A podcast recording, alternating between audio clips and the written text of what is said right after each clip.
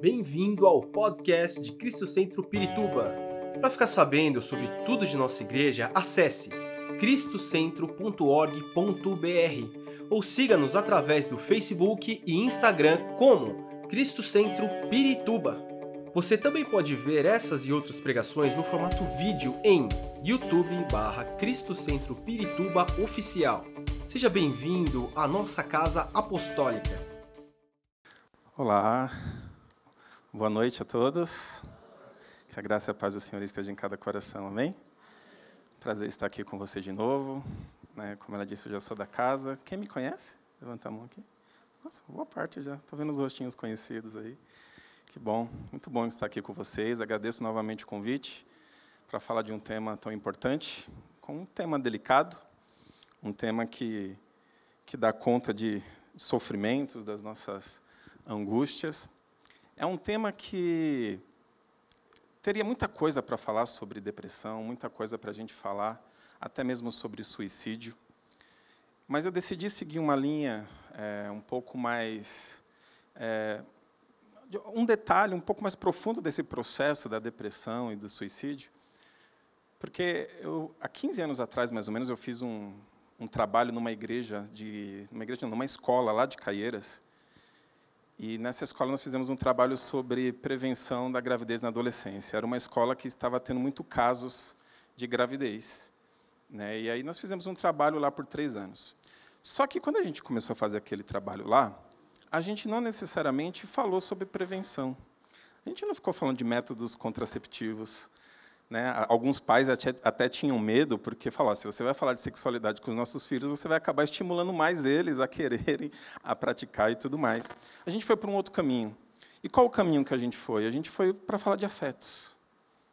A gente foi para falar né, de amor, de amar e ser amado, sabe, de querer atenção, sabe, da questão da rejeição. Nós praticamente não falamos daquilo que é importante, não estou dizendo que não é importante, mas a gente praticamente não falou disso. Depois, quando a gente encerrou esse trabalho, esse trabalho durou uns dois anos mais ou menos, a diretora chegou para nós e falou assim: Eu não sei o que vocês fizeram, mas eu acho que vocês colocaram algum método contraceptivo na água. Porque nós já estamos aqui há mais de dois anos sem nenhum caso de gravidez na adolescência. Eu falo, uau, glória a Deus. Porque é importante a informação. Eu poderia trazer aqui informação, dados estatísticos, sabe, alguns indícios sobre depressão e suicídio, mas hoje você dá um Google, você acha tudo isso. Sim ou não, pessoal? Estamos na era da informação, né? Você dá um Google e rapidamente você acha tudo isso.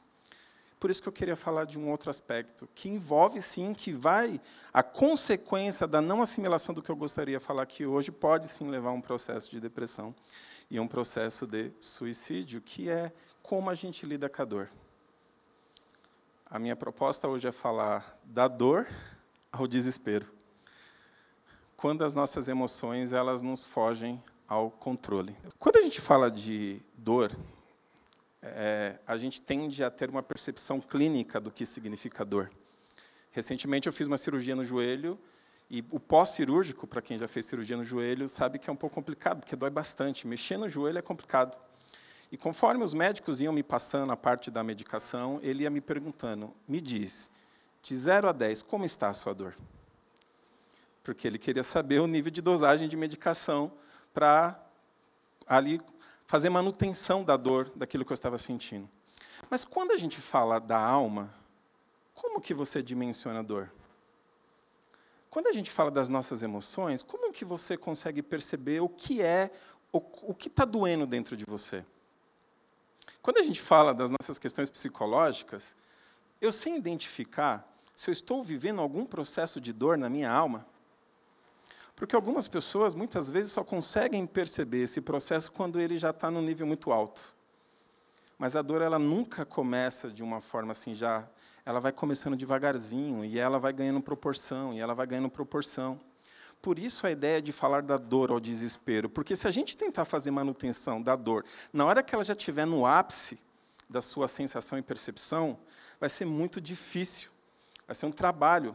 Tem gente que ah, passa anos passando por algum tipo de dificuldade, algum tipo de sofrimento, e aí chega na terapia e, assim, em algumas sessões já gostaria da resolução do seu problema. Você fala, calma, quantos anos você tem? 40?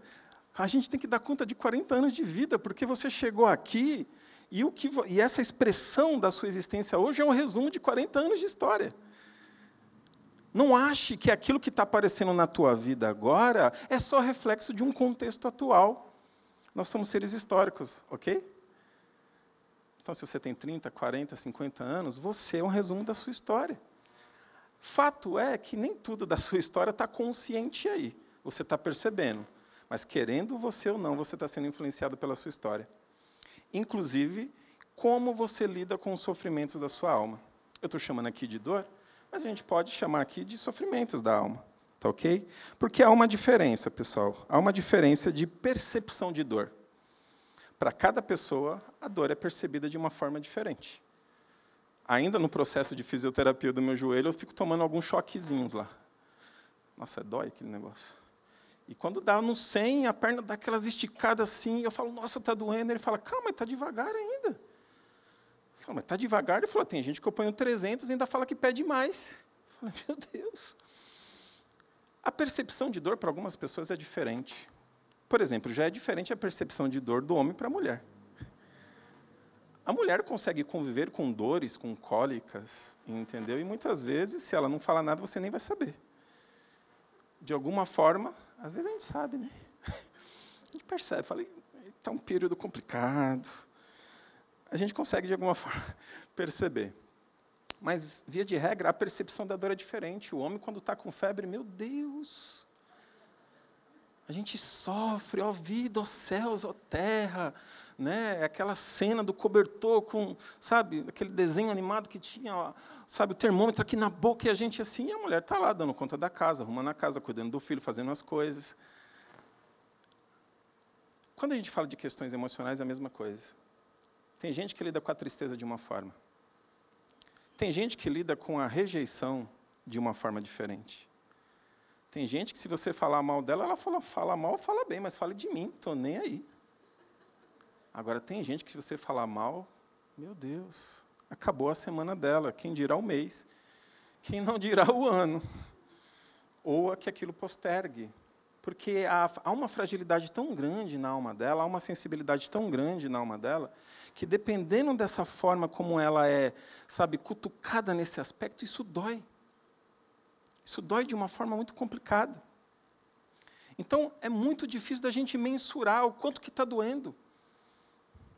Talvez seja difícil para você mensurar o quanto que as questões que você está vivendo está doendo.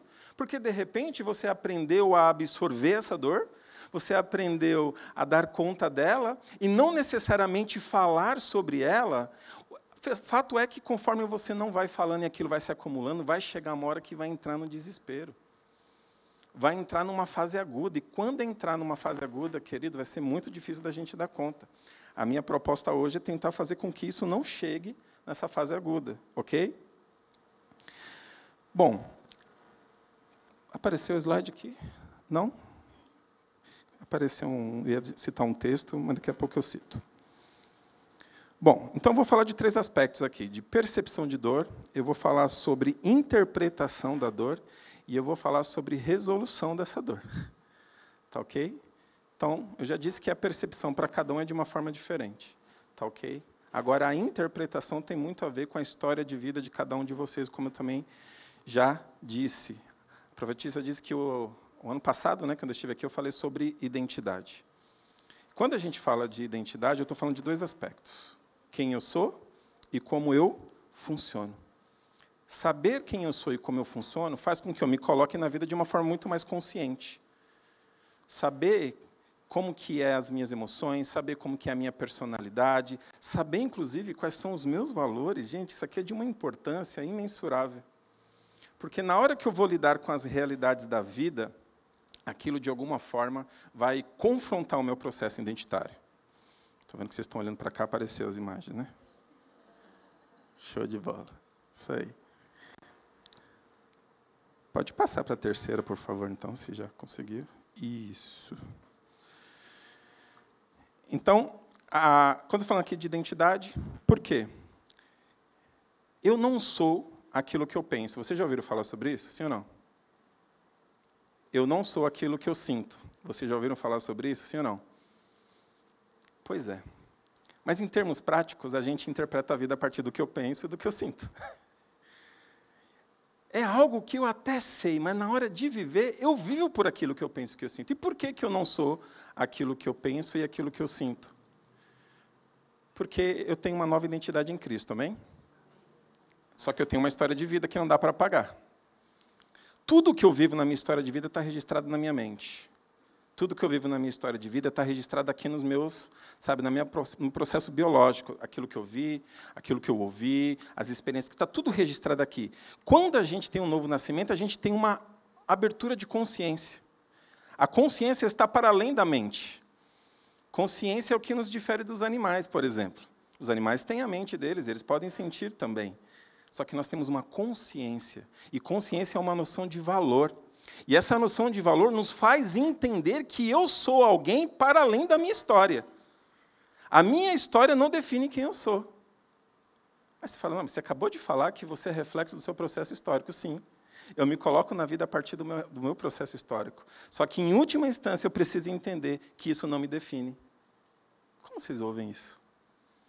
A sua história não te define. A sua história deu informações sobre você, mas não necessariamente ela te define. A sua história deveria ser um espelho onde o seu pai e sua mãe, ao passo que você crescesse, eles trariam informações para você, para que você entendesse quem você é e como você funciona. Só que, na verdade, quem eles deveriam transmitir é a imagem e semelhança do Criador. Só que a gente sabe que não tem nenhuma família perfeita, ok? Por melhor que a sua família tentou ser, ela não é perfeita. Então ela transmitiu distorções. As pessoas com quem você se relacionou te devolveu algum tipo de imagem distorcida. E se você não tomar cuidado, você está vivendo por essa imagem que está internalizada aí dentro. Na hora que a gente vai viver a dor, a gente vai viver a partir disso que está impresso aqui. Se eu não tiver uma consciência para romper essa mentalidade, falar, não, peraí, isso que eu estou vivendo não define quem eu sou. Se eu não conseguir fazer essa ruptura, eu vou deixando que os sofrimentos da vida vão trazendo informações sobre mim. Eu vou deixando que as frustrações da vida vão trazendo informações sobre mim. E por que, que eu falo tanto de identidade? Aqui é só um resumo, depois se você quiser entrar lá na, no Instagram, no, no YouTube, eu também falo bastante sobre isso, porque é um assunto bem amplo. Porque quando eu vou vivendo a vida e a gente se frustra e a gente lida com uma traição, o que, que você faz? Quem já passou por isso sabe. Você vai ter que se reorganizar. Só que você se reorganiza para onde? Para onde você volta? Porque você estava indo no caminho da vida e a vida te deu uma pancada. Você precisa ter que ter um lugar para retornar. Você precisa ter um ponto de restauração. E esse ponto de restauração sempre será a sua identidade. Só que tem gente que não tem clareza de identidade. Na hora que ela perde ou que ela passa por alguma dor, ela sente que o seu chão saiu dos seus pés. Ela não tem para onde voltar. E não é tão simples assim. Eu sei que é complicado. Eu coloquei aqui: a vida não faz sentido.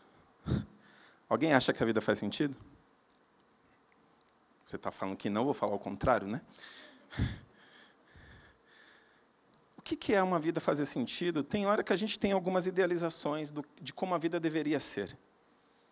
A gente tem algumas idealizações do que, que, de como a nossa vida deveria estar funcionando. Só que você precisa entender, a sua vida não faz sentido. Na verdade, não sou eu nem que estou dizendo isso. Na verdade, quem diz isso é Salomão. E ele diz assim, né? Percebi ainda outra coisa debaixo do sol. Os velozes nem sempre vencem a corrida. Os fortes nem sempre triunfam na guerra. Os sábios nem sempre têm comida.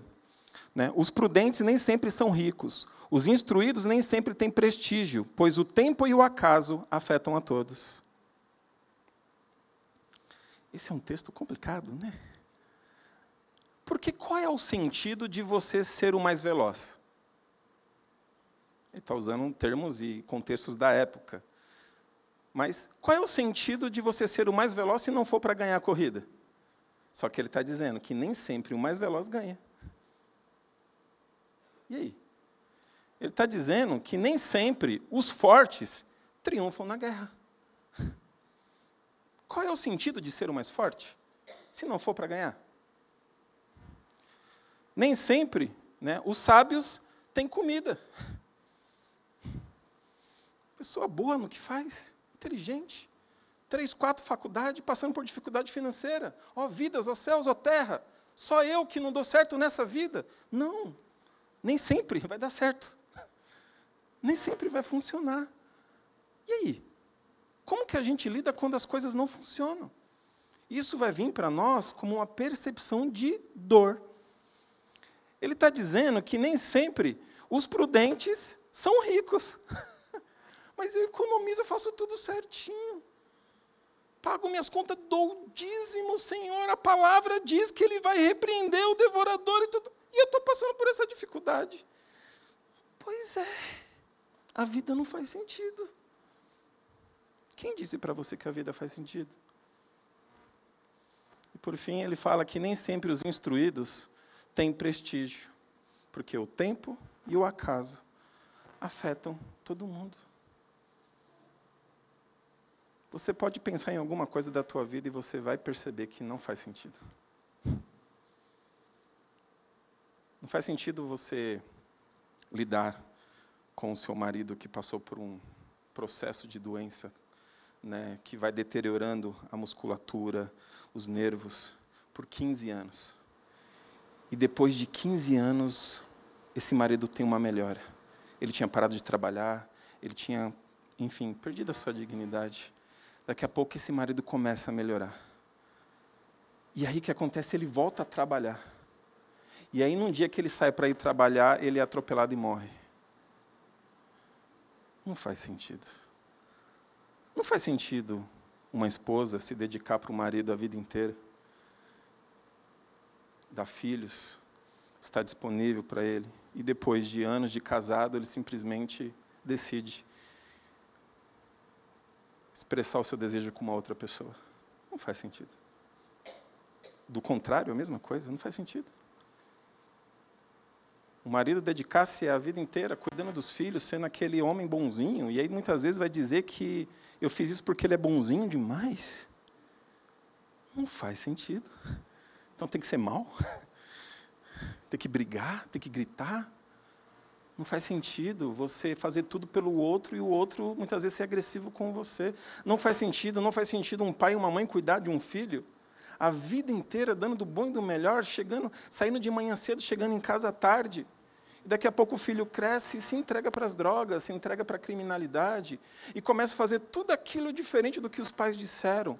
Não faz sentido. Só que na hora que essas coisas acontecem, como cada um que vivencia essa experiência lida com essa realidade. Vocês estão me entendendo, queridos? Porque vai vir culpa. Porque não é assim que a gente aprendeu na igreja, porque se os filhos estão desse jeito é porque os pais não ensinaram. E muitas vezes não. Simplesmente fizeram escolhas diferentes, porque a gente até ensina valores para os nossos filhos, mas eles não recebem valores somente dos pais. Chega uma hora que eles saem para a vida. Eles começam a receber valores de professores, de amigos de escola, de, sabe, de outras pessoas e chega uma hora que eles decidem por outro caminho. Como que a gente lida quando a vida nos traz uma realidade e ela diz para você, não faz sentido. Você se esforçou, você fez por onde, você fez a sua parte, e aí daqui a pouco o resultado não é coerente com o seu nível de esforço. Você fala, ué, eu achei que era só eu me esforçar, porque eu aprendi desde criancinha que se eu fizesse a minha parte, quando chegava no final do ano, eu ia ganhar um presente. Eu aprendi desde pequeno a ideia da meritocracia. Aí eu cresço, vou lá no trabalho, faço a minha parte, me dedico, sabe? Pego gastrite, dor nas costas, faço um monte de coisa. Aí chega uma hora que dá uma crise no trabalho, eles te mandam embora sem nem se preocupar com a tua história. Faz sentido? Não faz sentido. A vida não faz sentido, meus irmãos. E se a gente não tiver essa compreensão, você fala, nossa, Leandro, eu vim aqui para uma palestra e estou saindo depressivo. Calma. Calma.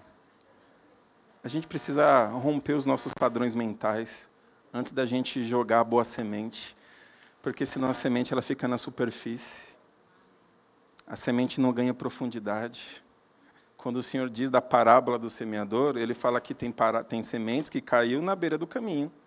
Tem semente que caiu no terreno pedregoso. Tem semente que caiu no terreno espinhoso. Mas tem semente que caiu no terreno fértil. Por essa lógica, apenas 25% assimila as sementes. Mas a gente pede para que o Espírito Santo fortaleça a alma e o coração de cada um de vocês aqui hoje. Só que talvez é um discurso diferente. Nós estamos vivendo uma realidade onde o mundo está nos impulsionando a ser fortes. Onde o mundo está nos impulsionando a ter sucesso. Onde o mundo está nos impulsionando a ter resultados. O maior índice de suicídio tem acontecido no meio dos jovens, porque agora eles têm a tecnologia, o que na nossa época a gente não tinha. Porque quando a gente não tinha o que fazer, a gente inventava, a gente criava, a gente dava um jeito. Hoje eu vejo a minha filha de seis anos dizer para mim: estou com tédio. Faz alguma coisa com esse tédio. Como se fosse errado sentir o tédio. O bom é que ela já sabe dar nome. Já é alguma coisa. Mas a menina diz: Você lembra de dizer alguma vez na sua infância, estou com tédio?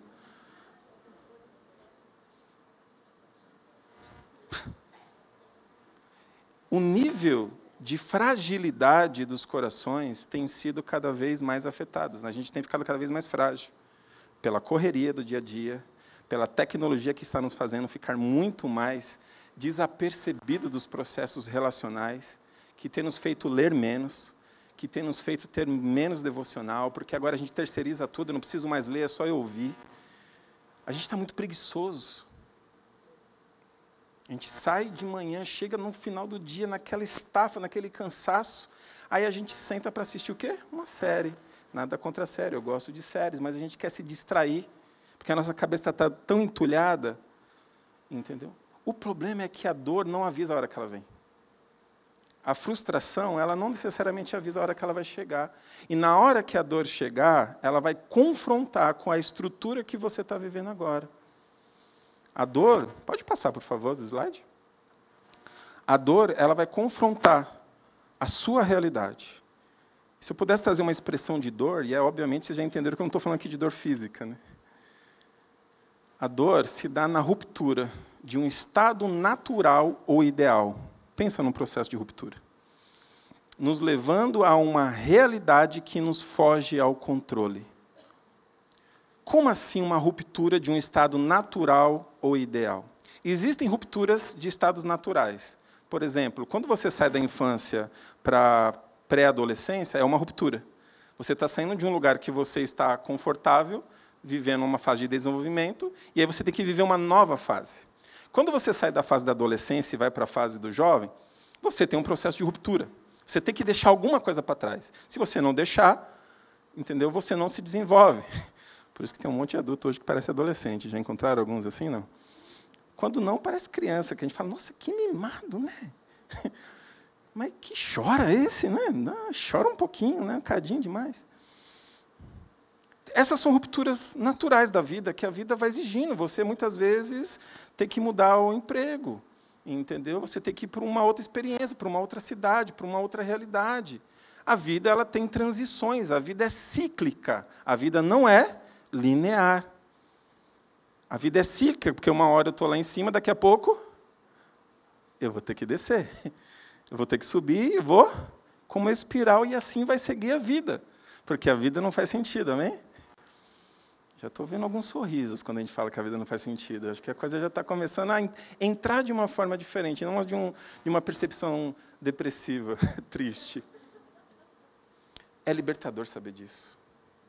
É libertador. Por que agora eu falo de um estado ideal? Porque tem situações que a gente idealizou que fossem diferentes e não são.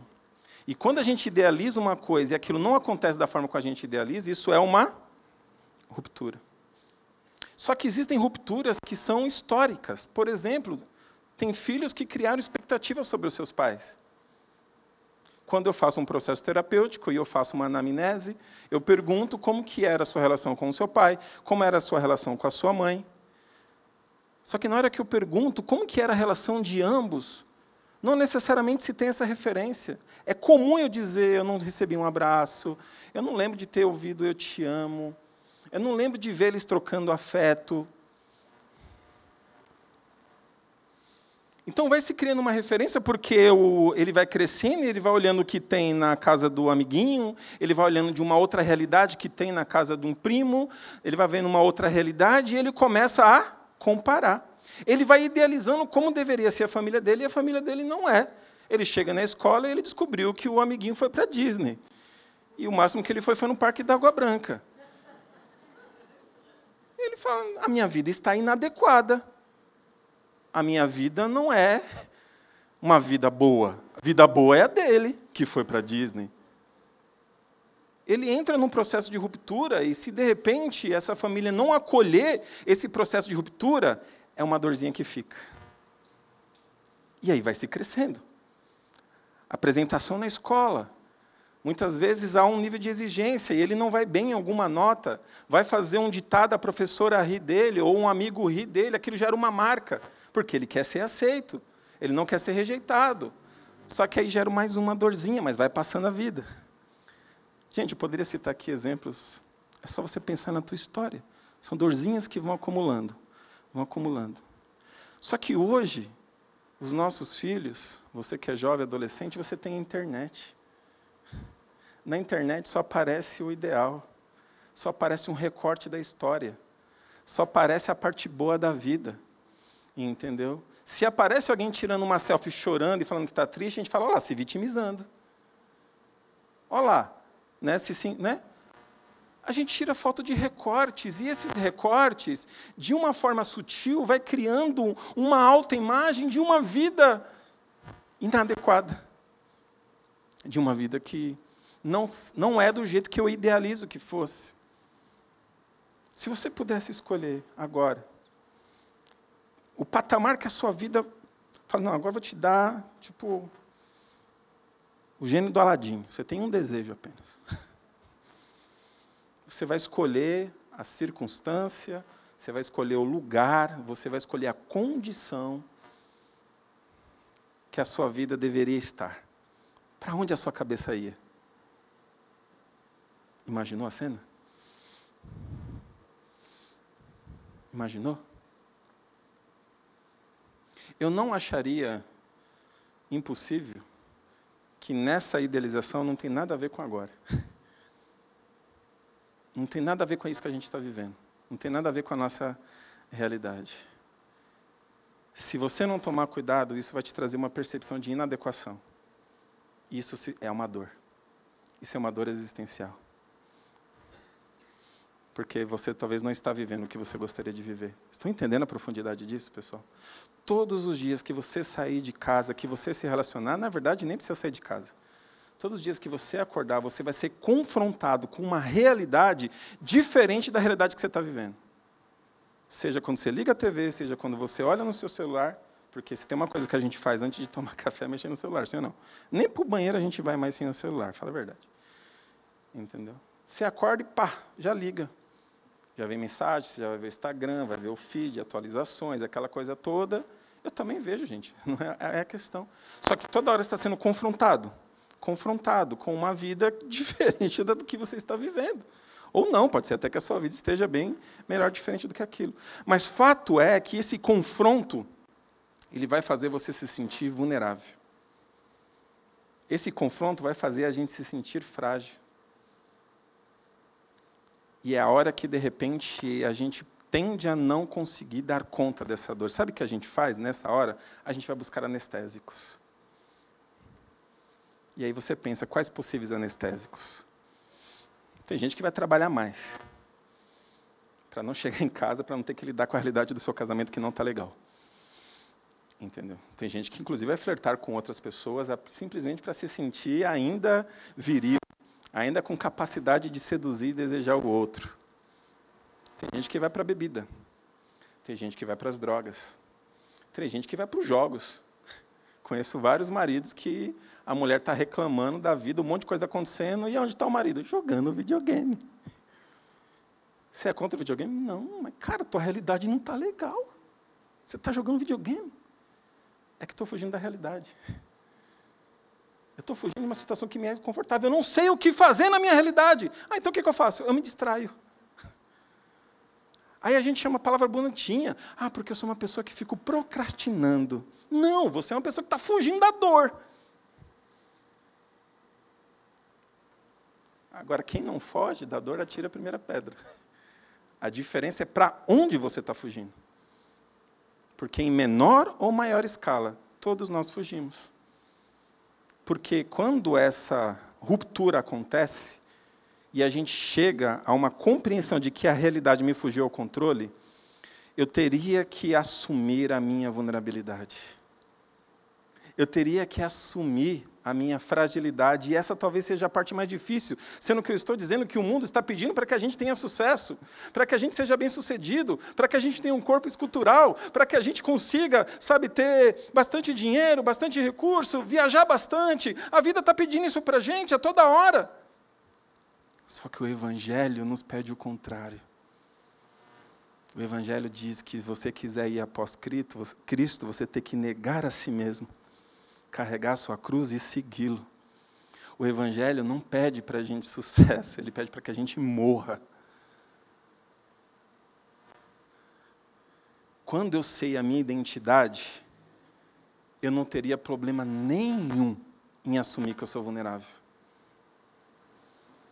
Ah, você é isso. Me conta uma novidade. É igual aquela frase: O que você vê de bom em mim tem a ver com Cristo. O de ruim tem a ver comigo mesmo. Já ouviram essa? Só que a gente quer aceitação, a gente não quer ser rejeitado, a gente não quer ser confrontado, porque tudo isso não tem a ver com a nossa identidade. Agora, imagine alguma pessoa vivendo isso por muito tempo. Você acha que é fácil comunicar essas coisas que eu estou falando aqui para vocês? Eu estou aqui em 30, 40 minutos trazer um monte de exemplo que para cada vida é uma história muito distinta e diferente. Quando uma pessoa ela chega num nível de desespero, gente, é muita coisa que já está acontecendo. É muita coisa. A gente não fala mais de dores. E aí, tudo bem? Tudo bem.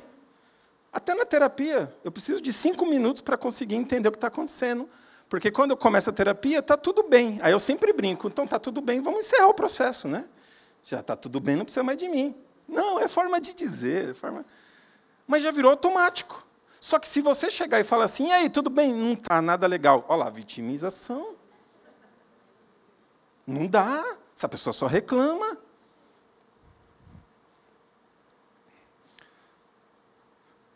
Sabe o que eu estou vendo aqui?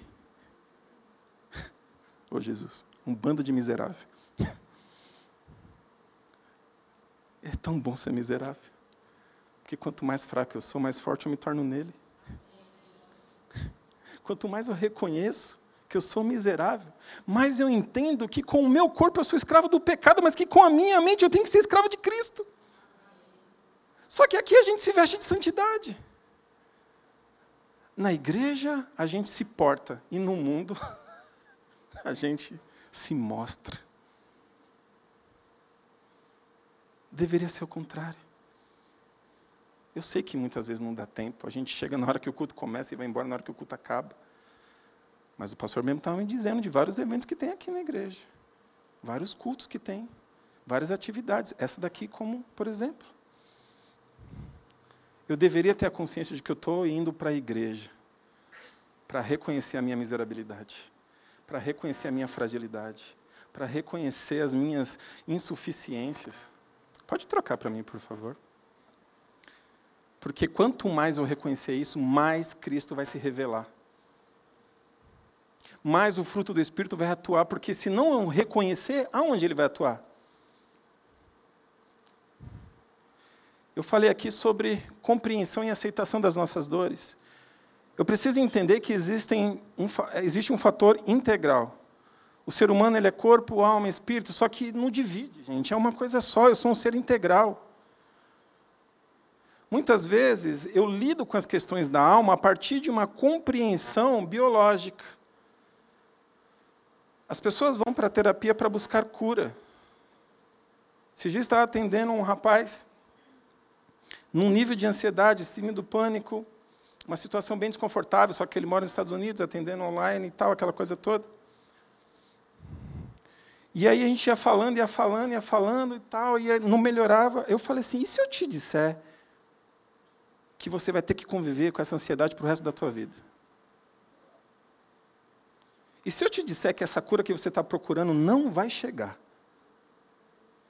E se eu te disser que você apenas vai aprender a lidar com isso? Você vai parar de procurar essa cura? Mas a Bíblia, o Evangelho. Então, gente, a gente está numa compreensão muitas vezes distorcida. Esse corpo é corruptível. Isso não vai mudar até Jesus voltar. Só quando Jesus voltar que esse corpo corruptível vai ser transformado num corpo de incorruptibilidade. Antes de Jesus voltar, é isso mesmo. É as tendências genéticas, são as questões que você aprendeu em toda a sua vida. A diferença é que você não é isso. Você não é a sua ansiedade. Você não é a sua depressão. Você não é os seus medos. Você não é as suas crises, seus pensamentos. Quem você é? Eu sou filho de Deus. Como eu lido para a minha realidade? Com essa ótica. Quando eu entendo isso, eu começo a enxergar minha vida mais ampla. E eu vou entender que existem fatores biológicos, eu tenho limitações. De repente, o meu corpo não é do jeito que eu gostaria. Não tenho a disposição que eu gostaria. Eu preciso entender. Bora para o médico. Bora entender se tem alguma queda de vitamina. Eu estou falando aqui de dores da alma, como eu falei, tem muitos assuntos, não vai dar para entrar em todos. Mas a gente pode falar também de depressão e suicídio a partir de uma questão biológica.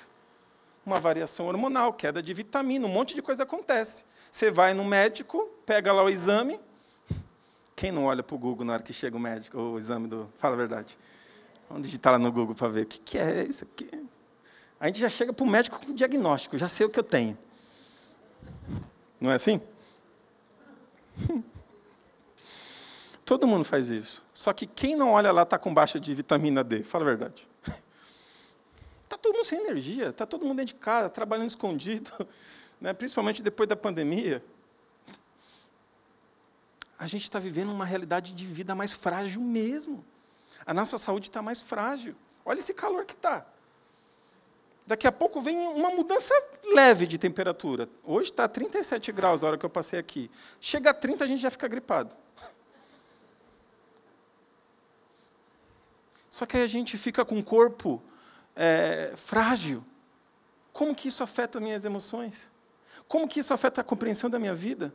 Como isso com, é, é, afeta a minha, a minha noção de existência? Tem hora que eu preciso entender, eu preciso mais disso do que daquilo.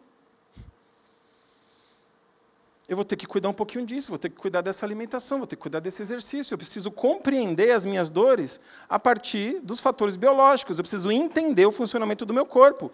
Também preciso entender a partir dos fatores psicológicos, nomear e expressar emoções. A gente não cresceu aprendendo a dizer, como minha filha de seis anos, estou com tédio. Estou com raiva, você está me irritando. Ela é assim, você precisa ver. Um pouquinho de gente, você está me irritando. Você tem que respirar fundo. Fala, Quem mandou ensinar a dar nome? Mas ensinar a dar nome não quer dizer que ela vai deixar de ficar irritada. Ela fica irritada do mesmo jeito. A única diferença é que ela fala sobre.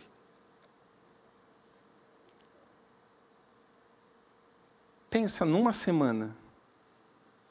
Uma semana que você. Uma semana do seu dia em porcentagens, quanto tempo você passa falando sobre você?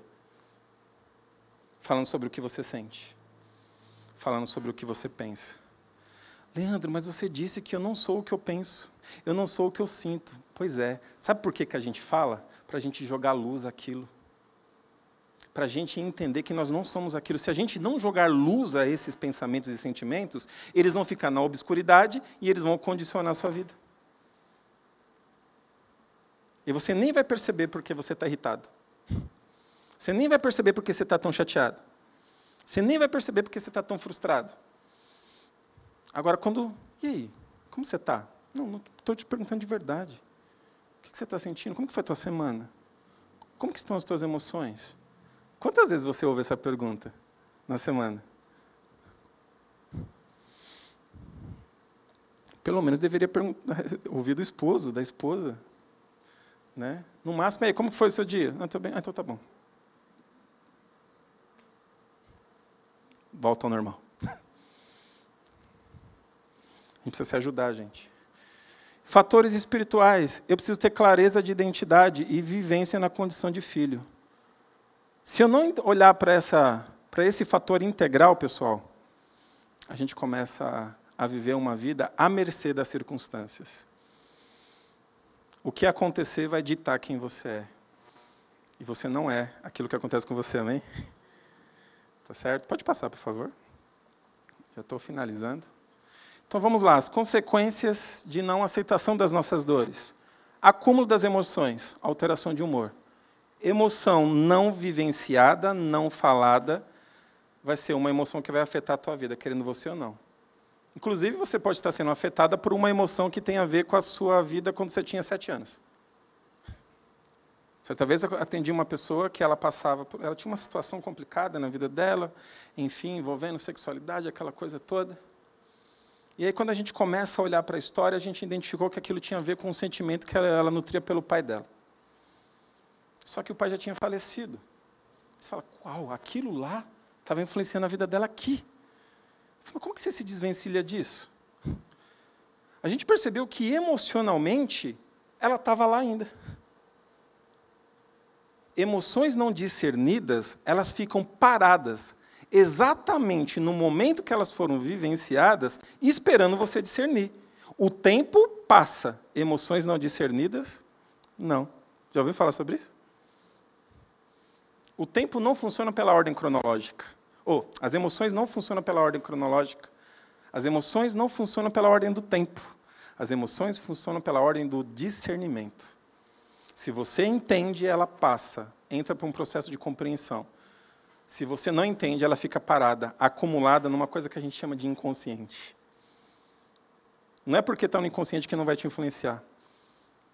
Foi interessante que a gente fez uma atividade, ele escreveu uma carta para o pai dele, dizendo tudo aquilo que ele queria dizer para o pai dele. E quando ele escreveu a carta, ele falou que ao escrever ele chorava a escrever a carta, só na hora de escrever. Sabe por quê? Ele estava materializando aquilo que estava aqui dentro. Escrever é colocar no papel, é projetar para fora. A gente escrevia cartas antigamente, nem isso a gente faz mais, a gente manda WhatsApp hoje em dia. Né? Só que ainda tinha uma coisinha. Ele foi lá na onde o pai dele trabalhava, onde ele trabalhava com o pai dele. Ele leu a carta, pediu para todo mundo sair. Ele sozinho, ele leu aquela carta, orou, rasgou e foi embora. Aquele sintoma que estava incomodando a vida dele passou. Porque é como se ele ainda tivesse buscando reparação daquilo que estava acontecendo na vida dele até aquele momento. Então, se eu não consigo lidar, eu estou com raiva mesmo, eu estou frustrado, eu estou chateado, eu estou triste, eu estou com medo, eu estou inseguro. Vai você, homem, dizer, amor, eu estou inseguro. Não pode, né? Eu estou com medo. Não. Tem gente que foge da relação sexual porque está inseguro, né? Porque como falhou a outra vez, na outra vez pode ser que aconteça a mesma coisa e aí acaba fugindo e aí é o tempo, é o cansaço, é, é um monte de coisa e vai criando situações. Mas a gente tem que falar, estou com medo, estou inseguro, tá? Vai acontecendo alterações do humor. Pessoas que vão ficando irritadiças, assim, a gente, sabe? Do nada, você faz uma pergunta simples, a pessoa vem com toda uma carga emocional Isolamento social, isso é uma. Aqui está tão acumulado, está tão entulhado, que a pessoa não consegue socializar, não consegue trocar, ela não consegue se expressar. Aqui está tão assim entulhado, só que ela não consegue dizer que isso é uma dor. Isso é uma dor. Alteração de consciência da realidade. E isso aqui, para mim, é, é, é o pior indício dos tempos atuais. A sensação que eu tenho muitas vezes é que eu estou dando muito em ponta de faca quando eu tento aconselhar alguém. Assim, pastores, vocês também? Você está falando, você está falando, você está falando. Outro dia eu estava falando para a pessoa, falando, falando, falando, falando, falando. Tá, mas o que, que eu faço agora? Eu estava falando até agora. Hum, mas, tipo assim, enquanto não alcançou o nível de profundidade ainda, uma alteração de consciência da realidade.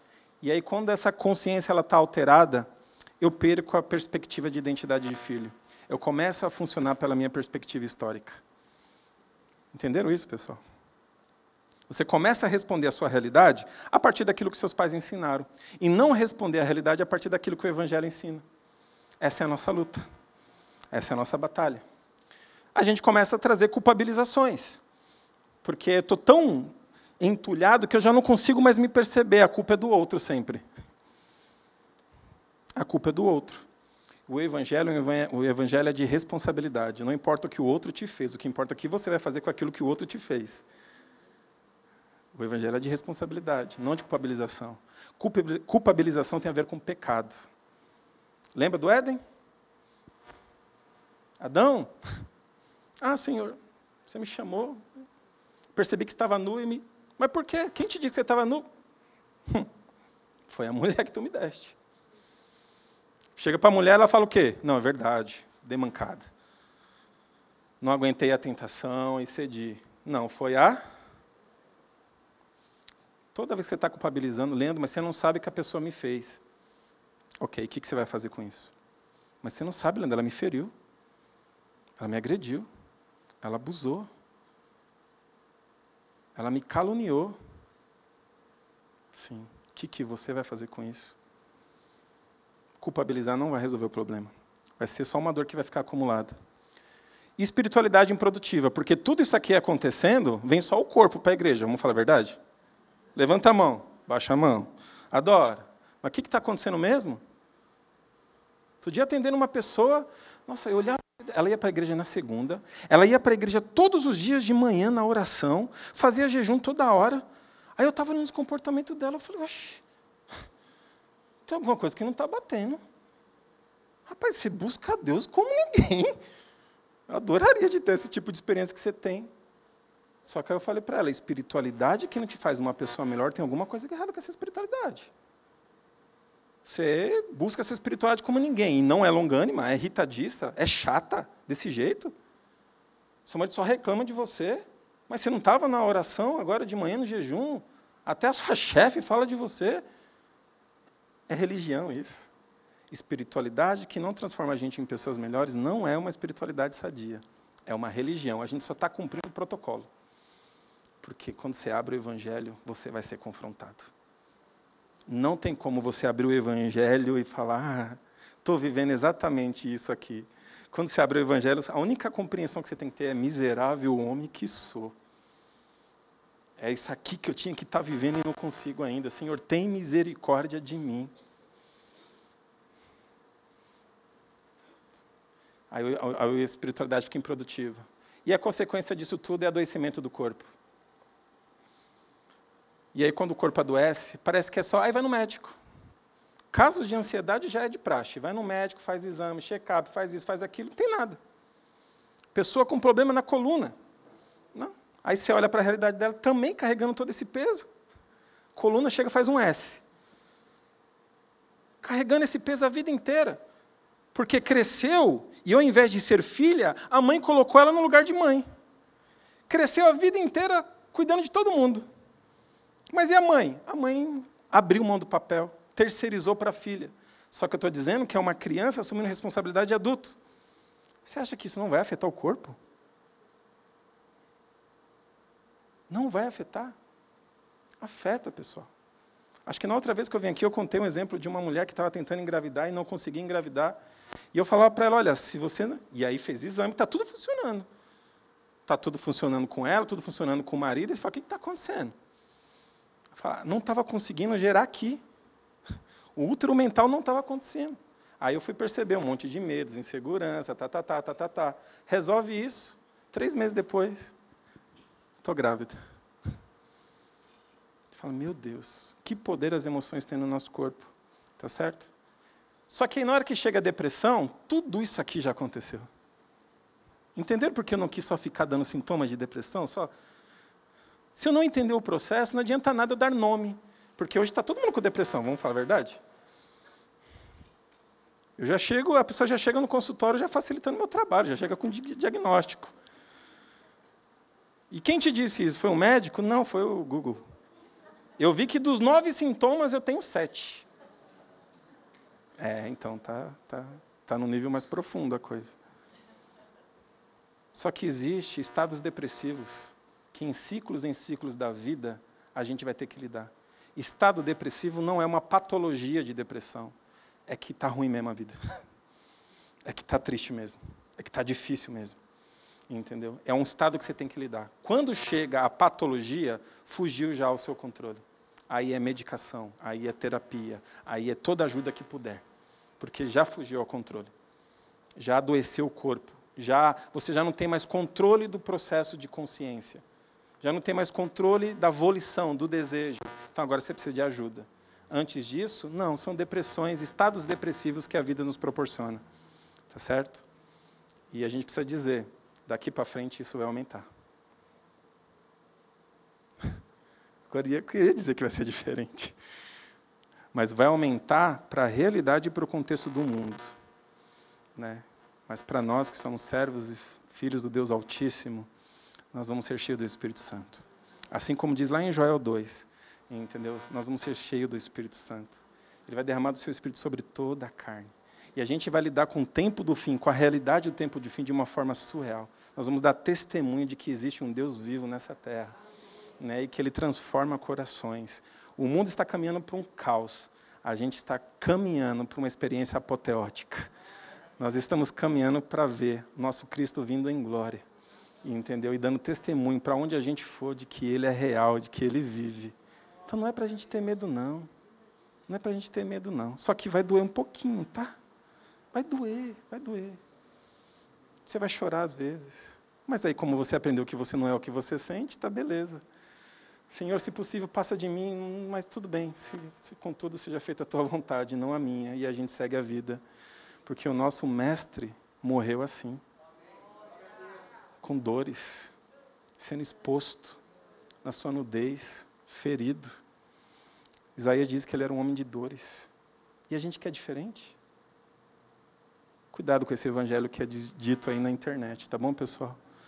Se chegou nessa situação, já entrou em desespero. Então vamos pensar em termos. Olha eu apertando aqui. Troca aí para mim, por favor, para a gente finalizar. O que fazer então? Então vamos pensar nos aspectos preventivos primeiro. Espaço de diálogo a gente precisa poder falar do que a gente sente, do que a gente pensa, simplesmente para que a gente jogue luz na obscuridade, para que a gente não fique refém da nossa mente. Você precisa sair daqui hoje entendendo: eu não sou uma pessoa confiável. Amém? Eu não sou uma pessoa confiável. Maldito é o homem que confia no homem, como diz Jeremias. Aí a gente olha para as pessoas, está vendo? Não confie no outro. Não, é para você, é para mim que a Bíblia está dizendo. Maldito é o homem que confia na sua própria natureza. É o Evangelho, gente. Você que não é cristão, se abra para você viver isso de uma forma sobrenatural. Porque para a gente saber disso é liberdade, não é peso. Para a religião é peso, para a gente é liberdade. Então você tem que sair daqui entendendo que você não é uma pessoa confiável. Se você não é uma pessoa confiável, Começou a acontecer alguma coisa aqui, eu já preciso falar. Eu preciso pôr para fora. Eu preciso estar em comunhão. Eu preciso pedir para alguém ore por mim. Eu preciso confessar pecado. Ah, mas o que vão pensar de daí que vão pensar de você? É miserável, já sei que você é miserável. Vai pensar, o que pode ser pior que miserável? Não, já confessa. Tira esse peso. Davi, quando confessou, ele tirou todo esse peso, porque ele disse que os ossos dele estavam envelhecendo, porque ele estava ali, ó, retendo aquele pecado. Confessa, põe para fora. Fácil falar, né, gente? Espaço para diálogo. É, o outro ainda, por favor. Crescer no conhecimento da sua identidade. Ao mesmo passo que você joga a luz ao que você sente e ao que você pensa, você tem que nutrir a sua noção de identidade. E não tem como fazer isso sem oração. Oração é a linguagem de comunicação dos filhos. Entendeu? Aqui a gente fala português. Na nossa relação com o pai, a gente fala em oração. A oração é só o filho e o pai que entende. Entendeu? Se a gente não está orando, a gente não está se comunicando a partir da nossa identidade. Aí a gente vai parecer estrangeiro que fica muito tempo sem praticar língua e já não sabe mais falar a língua. Entendeu? Porque quando a gente ora, o nosso coração e o coração do Pai é convertido um ao outro. É na oração que eu entendo que eu sou do meu amado, o meu amado é meu. É na oração. Então é na leitura da palavra. É no jejum, não tem jeito. É essas coisas que nos tiram dessa realidade, não tem jeito. Se eu não pratico essas coisas simples, eu não consigo nutrir minha percepção de filho. E, gente, a Bíblia diz: vivam pelo Espírito e vocês não vão satisfazer o desejo da carne. Não tem jeito, é, duas, é uma balança. Se você nutre um, o outro some. Se você deixa de nutrir o outro, o outro aparece. É assim. Ou você vive pelo Espírito, ou você vive pela carne. Só que a Bíblia não nos ensina a lutar pela carne. Ela fala, viva pelo Espírito. E vocês não vão satisfazer o desejo da carne. Ela não fala, luta, resista. Não, a carne está gritando, denuncia ela, expõe ela, põe para fora. A única coisa que a Bíblia pede para a gente lutar e resistir é o diabo, porque ele vai fugir da gente. Tá bom? Pedir ajuda e reconhecer os limites. Como eu falei, reconhecer que é miserável e vulnerável. Nossa, é tão libertador isso, gente. Eu gosto de falar que eu sou miserável. é isso, eu não tenho mais expectativa. O que, que vão falar de mim? Se acabar aqui, Leandro, eu não gostei da tua palestra. Desculpa, mas pede para o Espírito Santo falar com você, mas eu fiz o que eu pude. Podia ser melhor? Podia, mas eu não vou deixar de dormir por causa disso. Já fiquei assim. Pessoas tímidas, introvertidas, depende de opinião do outro. Eu já vivi isso muito tempo na minha vida. Por isso que eu não queria voltar mais para a minha juventude, porque eu sei de onde Deus me tirou. Eu sei estar aqui falando com o microfone para vocês. Meu Deus. Eu ficava escondido. Quando eu comecei a participar da igreja, eu cantava no louvor, tinha uma porta, eu abri a porta para cantar atrás da porta, para ninguém me ver. E hoje eu estou aqui, e não estou aqui por força. Eu estou aqui porque o Senhor me capacitou. Porque se fosse por mim mesmo, eu não estaria. Porque quando vem um convite, fala, ai meu Deus, vou ter que me expor, vou ter que falar para o público, eu sou tímido. Aí vai falar, quem disse que você está falando de você? Quem disse que você está falando de um conhecimento seu? Você está falando do Evangelho. Mesmo que eu estou aqui no papel de psicólogo, mas a minha percepção de homem tem a ver com o Evangelho. Então eu tenho que falar disso, não tem como, tá bom? Comunhão e discipulado. Gente, é isso. Se você está em comunhão, a Bíblia diz que não é bom que o homem só, porque se ele cair, quem o levanta? se a gente está em comunhão, entendeu? Se a gente está em discipulado, a gente está constantemente aprendendo.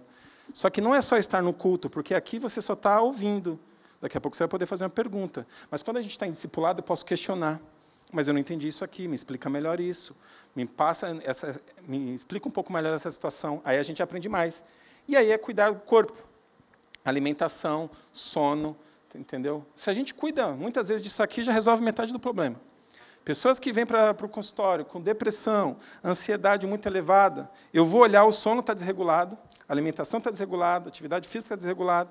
A gente ajusta isso daqui, em duas semanas a coisa já começa a ficar diferente. Já começa a ficar diferente.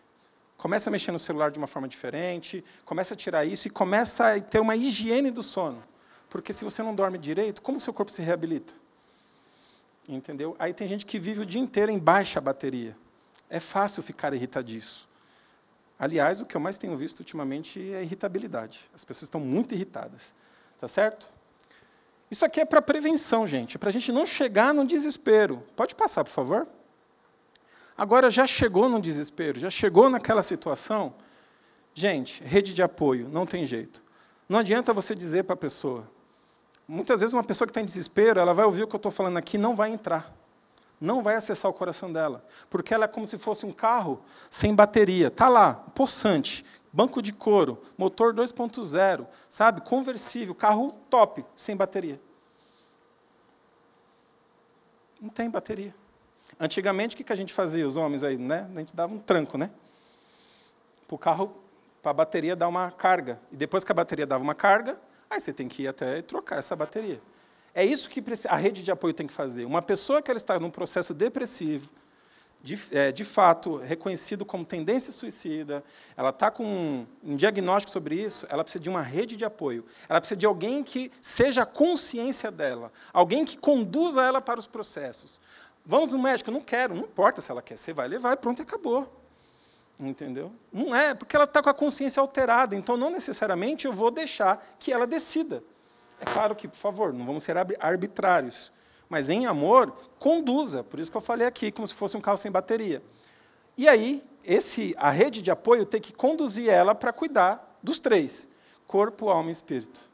Bora tomar remédio, bora fazer terapia e bora cuidar dessa espiritualidade, porque tem alguma distorção com a noção de identidade. Tá certo? Uma coisa que eu já percebi nesses anos de terapia é quando uma pessoa está muito ensimesmada, e quando eu falo ensimesmada, ela está voltada para dentro. Tá? Então, ela está enxergando o mundo a partir da realidade dela. Se a mente está distorcida, logo ela vai enxergar a realidade de uma forma distorcida. O que, que eu peço? Vai cuidar de alguém. Vai para uma ONG ser voluntário. Vai fazer um trabalho para alguém. Por quê? Porque nessa hora ela para de olhar para ela e olha para o Estou procurando emprego, o emprego não surge. Não importa, sai de casa de mãe e vai fazer alguma coisa. Tem um monte de associação, tem um monte de organização, tem um monte de gente esperando voluntário para ajudar.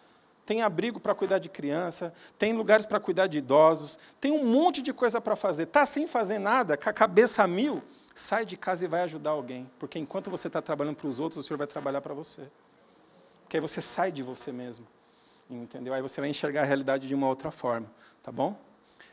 e retomada aos poucos do processo preventivo. Entendendo que a pessoa que está nesse lugar ela não consegue fazer tudo aquilo que está lá. Então ela retoma isso aqui primeiro para depois chegar nesse lugar. Tá bom? Pode passar? Então, onde buscar ajuda quando essas coisas porventura acontecer? De repente está sozinho, não tem com quem conversar? 188, CVV, Centro de Valorização à Vida. Tá bom? A pessoa vai te ouvir, um lugar neutro, vai te dar direções, você está ali com pensamentos negativos, pensando em dar cabo à vida, porque a dor já chegou no desespero. Então, liga 188. Rede de saúde, isso aqui é importante todo mundo saber, tá, pessoal? Porque a gente sempre vai conhecer alguém que está passando por essa realidade. Para onde a gente orienta? Então, para uma pessoa cuidar da saúde, ela tem a UPA. Hoje, a UPA ela tem é, psiquiatra. Tá ok? Demora, demora, mas tem entendeu? Mas tem psiquiatra na UPA. Posto de saúde, hoje em dia, alguns postos de saúde do bairro já estão tendo psiquiatras também. É só agendar. Às vezes não tem de atendimento rápido, mas eles conseguem agendar. Mas pelo menos tem a assistente social do posto ou a enfermeira do posto que faz o primeiro acolhimento. Então, ah, ali não tem psiquiatra, mas vai do mesmo jeito. Porque eles orientam, depois manda um agente de saúde na casa e vai dar esse apoio. Tá bom? Tem os CAPs, que é o Centro de Atenção Psicossocial, que aí também tem psiquiatra lá. Tem nas faculdades também, nas faculdades, Unip, Mackenzie, FMU, USP, elas têm atendimento gratuito. Ah, não tenho dinheiro para fazer terapia. Aqui tem, só vocês buscarem lá. E mais importante, busque apoio espiritual. Busque um pastor para te ajudar nesse processo, tá certo? Pode passar, por favor? E para finalizar, a nossa esperança, né? Olha o que Paulo diz: por isso não desanimamos. Embora exteriormente estejamos a desgastar-nos, interiormente estamos sendo renovados dia após dia. Pois os nossos sofrimentos leves e momentâneos estão produzindo para nós uma glória eterna, que pesa mais do que todos eles. Assim, fixamos os olhos não naquilo que se vê, isso aqui é o mais difícil, mas do que não se vê, porque pois o que se vê é transitório, mas o que não se vê é eterno. E nós filhos vivemos pela perspectiva da eternidade. E sabe onde está a eternidade, pessoal? Agora. A nossa mente ela se preocupa com o passado e com o futuro. Quando a gente está vivendo com a clareza de filho, a gente vive o agora, porque é aqui que Deus está é no agora, é na relação, é no contato, é na conversa, é na comunhão, é agora. Não adianta estar aqui com a cabeça em outro lugar, isso é mente. Consciência de filho faz com que a gente fique intencional, fique agora. Sabe por que Paulo está dizendo tudo isso daqui? Quando a gente lê o começo do capítulo, ele fala: Por isso, tendo esse ministério, eu não desanimo. Ele está dizendo: Eu tenho uma noção de propósito. Eu sei o que eu estou fazendo e sei por que estou fazendo. Então, o sofrimento que eu estou vivendo tem sentido para mim. Na verdade, até me alegro por esse sofrimento. Tá certo? Então, quando a gente vive uma vida sem clareza de propósito, e clareza de propósito é simples, é só entender que você é filho de Deus e viver intencionalmente, pronto. Um filho que sabe que é filho, aonde ele está, ele enxerga a necessidade e ele responde à necessidade. Ah, mas qual é o meu propósito? Não pensa nisso, só queira estar aqui. Qual é a necessidade que está vindo na tua mão agora? Dá conta disso. É uma conversa, é uma ajuda, é um trabalho, mas eu mexo com planilha, com... faz o seu melhor no que você está fazendo, e o nome de Deus vai ser glorificado por isso. Amém? Pode passar, por favor?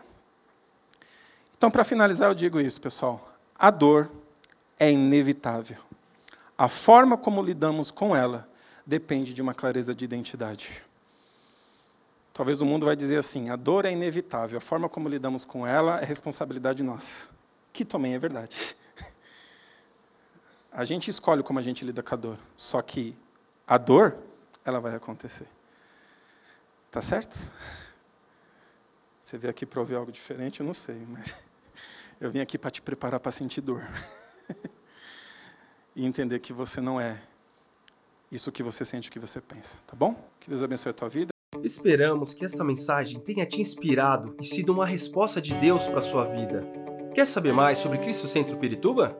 Siga-nos nas redes sociais no Facebook, Instagram e YouTube, ou visite nosso site em cristocentro.org.br.